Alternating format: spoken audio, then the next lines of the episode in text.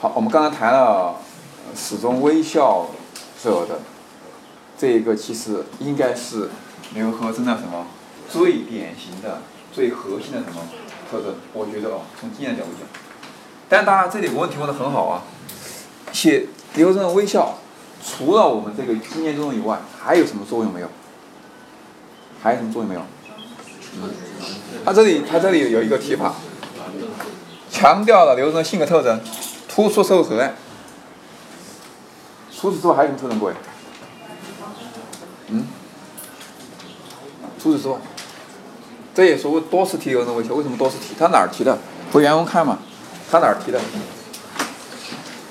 啊，这句话我给你，我们来找一下书上第四段是不是？第四段来把它勾勾出来。况且始终微笑着的和蔼的联合证据。这第一次，而且这不是第一次，是不是？上面还有啊，这这是第四段的第一次，第五段，第五段，始终微笑的和蔼的刘和珍君，确实是死掉的，这是真的，有他的尸骸为证。你看，写刘和珍的这个始终微笑和蔼，还有什么作用？还有什么作用？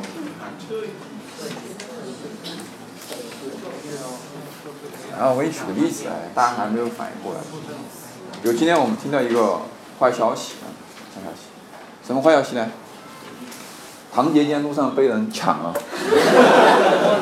然后被打了一顿，听到这个消息。同时我们听另外一个消息，李承浩今天也被抢了，也被打了，大家会产生什么感觉？啊，这大家觉得还还不点击是吧？那好，这样。今天蒋老师了，外面不能抢。然后你说在桥上有一个八十岁的卖鞋垫的老太太不能抢。那这个天桥上现在有吗？是不是？他不能抢。你说呢？你感觉怎么样？蒋老师被抢了没关系。哦，那个八十岁在桥上还在卖鞋垫的老太太不能抢，你觉得怎么样？你抢蒋老师可以抢他干嘛嘛？是不是？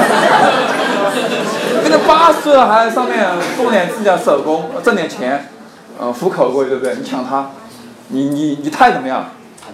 太你太卑劣了，是不是？你太无耻了，是不是？太无耻了。那你再想，像我这样的，是不是？去请愿被杀掉了，啊，像刘和珍这种，始终微笑着、和蔼的刘和珍。请愿的时候被这人干掉了，什么东西出来了？各位，对呀，对呀，他越是温和，越是怎么样微笑，越是和蔼，就衬托出了对他施暴的这个政府的什么东西？各位，请你找一切可以用上形容词，卑劣、无耻。凶残、下流、愚蠢、愚蠢。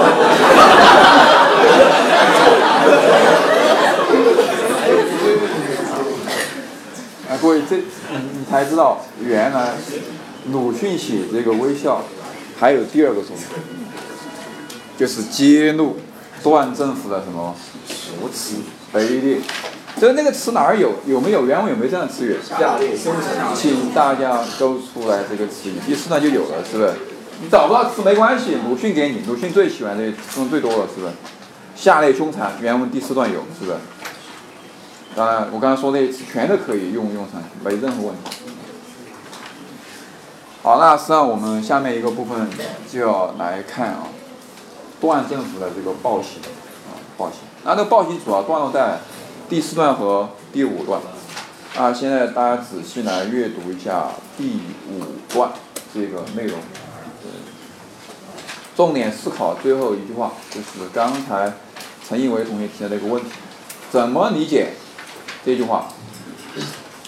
当三个女子从容辗转于文明人所发明的枪弹的产生的时候，这是怎样一个激动的伟大？中国军人突入复印的尾迹，八国联军重创军人武功，不幸全被这几女军人抹杀。阅读怎么理解这句